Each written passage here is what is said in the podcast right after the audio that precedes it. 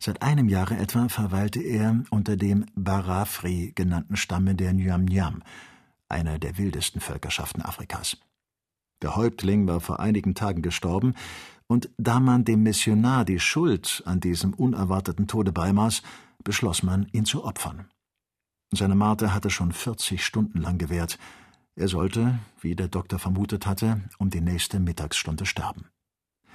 Als er das Krachen der Feuerwaffen hörte, riss ihn die Liebe zum Leben fort. Zu Hilfe, zu Hilfe, rief er, und glaubte geträumt zu haben, als eine vom Himmel kommende Stimme ihm Worte des Trostes sandte. Ich bedauere nicht mein dahinschwindendes Leben, fügte er hinzu, es ist Gottes Eigentum. Hoffen Sie noch, tröstete der Doktor. Wir sind bei Ihnen und werden Sie vom Tode erretten, wie wir Sie der Marter entrissen haben. Ich bitte den Himmel nicht darum, entgegnete der Priester ergebungsvoll. Gesegnet sei Gott, der mir vor meinem Tode das Glück gewährt hat, noch einmal die Sprache meines Vaterlandes zu hören und Freundeshände zu drücken. Der Missionar wurde wieder von seiner Schwäche übermannt. So verging der Tag zwischen Hoffnung und Furcht. Kennedy war sehr bewegt, und auch Joe trocknete sich wiederholt die Augen. Victoria trieb nur langsam vorwärts. Der Wind schien seine kostbare Last schonen zu wollen.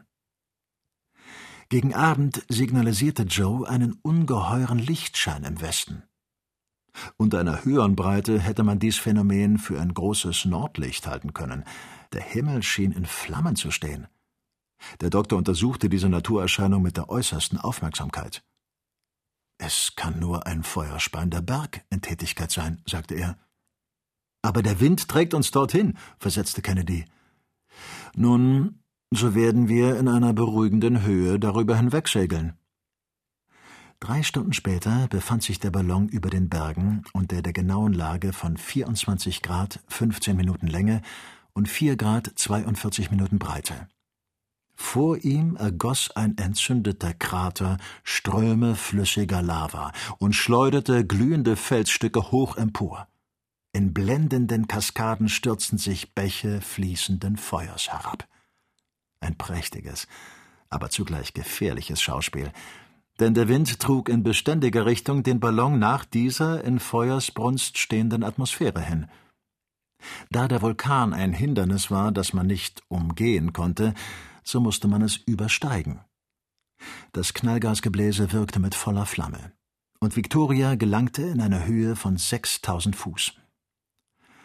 Der sterbende Priester betrachtete von seinem Schmerzenslager aus den feurigen Krater, von dem unter Donnerkrachen tausend blendend rote Flammengarben emporstoben.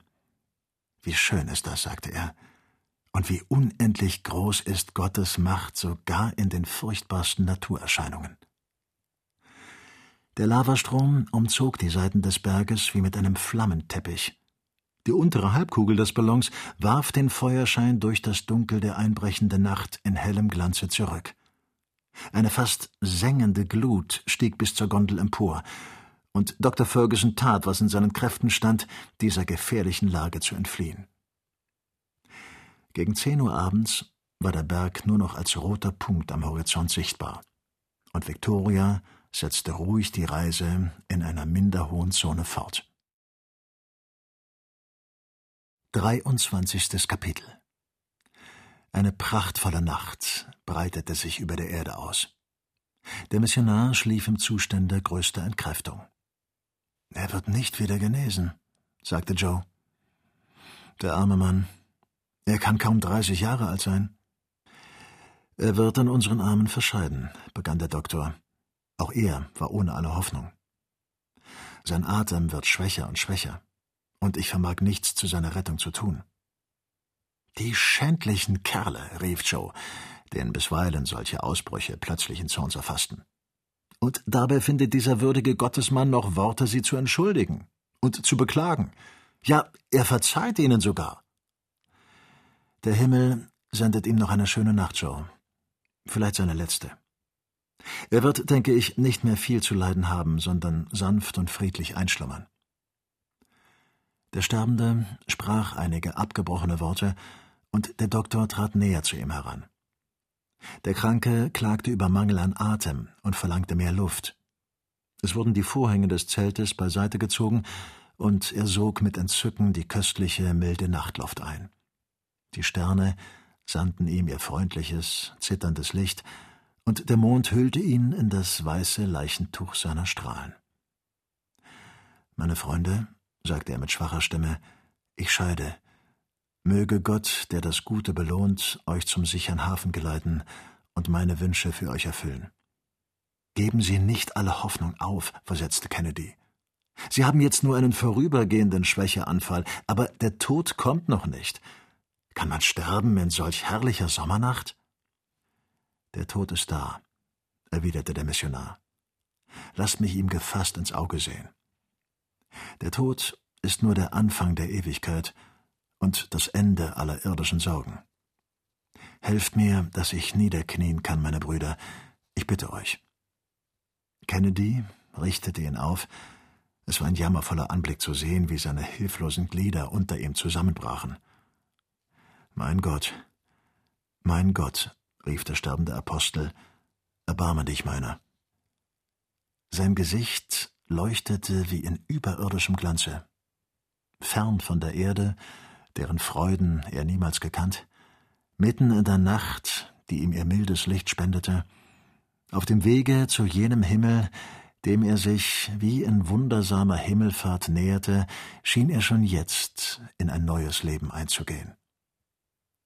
Seine letzte Gebärde war eine Bewegung des Segens für seine neuen Freunde. Dann fiel er in die Arme Kennedys zurück, dessen Antlitz von Tränen überströmt war. Tot, sagte der Doktor, indem er sich über ihn neigte. Tot. Und einmütig knieten die Freunde nieder, um Schweigen zu beten. Morgen früh, begann sodann Ferguson, wollen wir ihn in dieser mit seinem Blut getränkten Erde Afrikas begraben. Der Doktor, Kennedy und Joe hielten während des übrigen Teiles der Nacht abwechselnd bei der Leiche Wache, und nicht ein Wort störte das ehrfurchtsvolle, fromme Schweigen ringsumher. Am folgenden Morgen wehte der Wind von Süden, und Victoria segelte ziemlich langsam über ein wüstes Gebirgsplateau hinweg. Hier zeigten sich ausgebrannte Krater, dort tiefe Schluchten, aber nirgends auch nur ein Tropfen Wasser. Die dürren Bergkämme sowohl wie die aufgetürmten Felsen, erratischen Blöcke und weißlichen Mergelgruben verkündeten die äußerste Unfruchtbarkeit. Der Doktor beschloss, in eine Schlucht inmitten plutonischer Felsen primitiver Formation hinabzusteigen, um das Begräbnis vorzunehmen. Die umgebenden Berge sollten den Ballon vor Winden schützen und so die Möglichkeit gewähren, ihn bis auf den Erdboden herabzulassen denn es fand sich kein Baum, der dem Anker hätte einen Anhaltspunkt bieten können. Infolge des Ballastverlustes bei der Entführung des Missionars konnte das Luftschiff jedoch nur fallen, wenn es eine verhältnismäßige Menge Gas entweichen ließ. Ferguson öffnete also die Klappe des Ballons, der Wasserstoff entwich zischend, und Victoria senkte sich in die Schlucht hinab. Sobald die Gondel die Erde berührte, schloss der Doktor die Klappe. Joe sprang, indem er sich mit einer Hand am Rande der Gondel festhielt, auf die Erde und sammelte mit der anderen eine gehörige Zahl Steine auf, damit diese sein eigenes Gewicht ersetzen sollten. Nun konnte er seine beiden Hände gebrauchen und hatte bald über 500 Pfund Steine in der Gondel angehäuft, so dass auch der Doktor und Kennedy aussteigen konnten. Der Ballon Victoria befand sich jetzt im Gleichgewicht, und seine emportreibende Kraft war nicht mächtig genug, ihn zu entführen.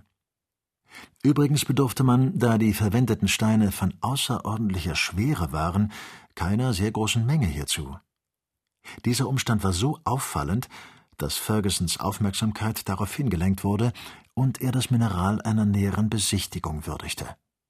Der Boden war rings mit Quarz und porphyrhaltigen Felsstücken besät. Eine sonderbare Entdeckung, murmelte der Doktor. Unterdessen gingen Kennedy und Joe einige Schritte, um den Platz für das Grab zu wählen. Es herrschte eine glühende Hitze, wie in einem ungeheuren Schmelzofen in dieser Schlucht, die sich kesselförmig einsenkte. Die Mittagssonne ließ eben jetzt senkrecht ihre brennenden Strahlen hineinfallen. Zunächst musste man den Boden von den Felsstücken und dem Geröll, das ihn bedeckte, reinigen, und dann wurde eine ziemlich tiefe Grube ausgehöhlt, damit der Leichnam nicht durch wilde Tiere ausgegraben werden könne. Nun wurde die sterbliche Hülle des Märtyrers ehrfurchtsvoll hineingebettet, das Grab mit Erde gefüllt und dicke Felsstücke darüber zu einem Denkmal getürmt.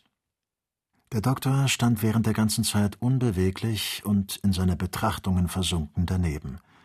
Er hörte nicht auf den Zuruf seiner Gefährten und suchte nicht wie sie Schutz gegen die Hitze des Tages. Woran denkst du? fragte ihn Kennedy.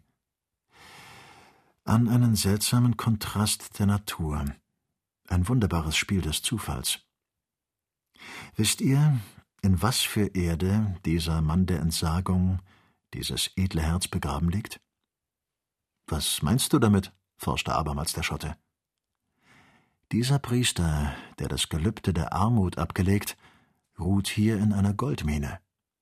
In einer Goldmine? riefen Joe und Kennedy in höchstem Staunen. In einer Goldmine, bestätigte mit größter Sicherheit der Doktor. Diese Blöcke, die ihr wie wertlose Steine mit den Füßen beiseite stoßt, sind Erz von schönster Reinheit. Unmöglich. Unmöglich, begann Joe wieder. Ihr würdet zwischen diesen Schieferplatten nicht lange suchen, ohne bedeutende Goldklumpen anzutreffen. Joe stürzte wie närrisch auf die zerstreut umherliegenden Stücke zu, und Kennedy zeigte eine nicht viel geringere Aufregung. Beruhige dich, mein guter Joe, sprach Ferguson. Doktor, Sie, Sie bleiben dabei so kalt? Wie? Ein Philosoph deines Schlages? Ah, dagegen hält keine Philosophie stand. Aber überlege dir's doch. Was nützt uns all dieser Reichtum? Wir können ihn nicht mit uns nehmen. Wie? Nicht mitnehmen? Das wäre doch. Die Last ist etwas schwer für unsere Gondel. Ich trug sogar Bedenken, dir diese Entdeckung mitzuteilen, aus Furcht, dein Bedauern rege zu machen. Wir sollen diese Schätze im Stich lassen? Ein großes Vermögen, das rechtmäßig uns gehört, preisgeben? Nimm dich in Acht, guter Freund. Packt dich etwa das Goldfieber? Hat dich dieser Tote, den du soeben der Erde übergeben hast, nicht über die Eitelkeit weltlicher Schätze belehrt? Das ist alles wahr, erwiderte Joe, aber doch dies Gold. Herr Kennedy, möchten Sie nicht auch ein paar Millionen von hier mit fortnehmen?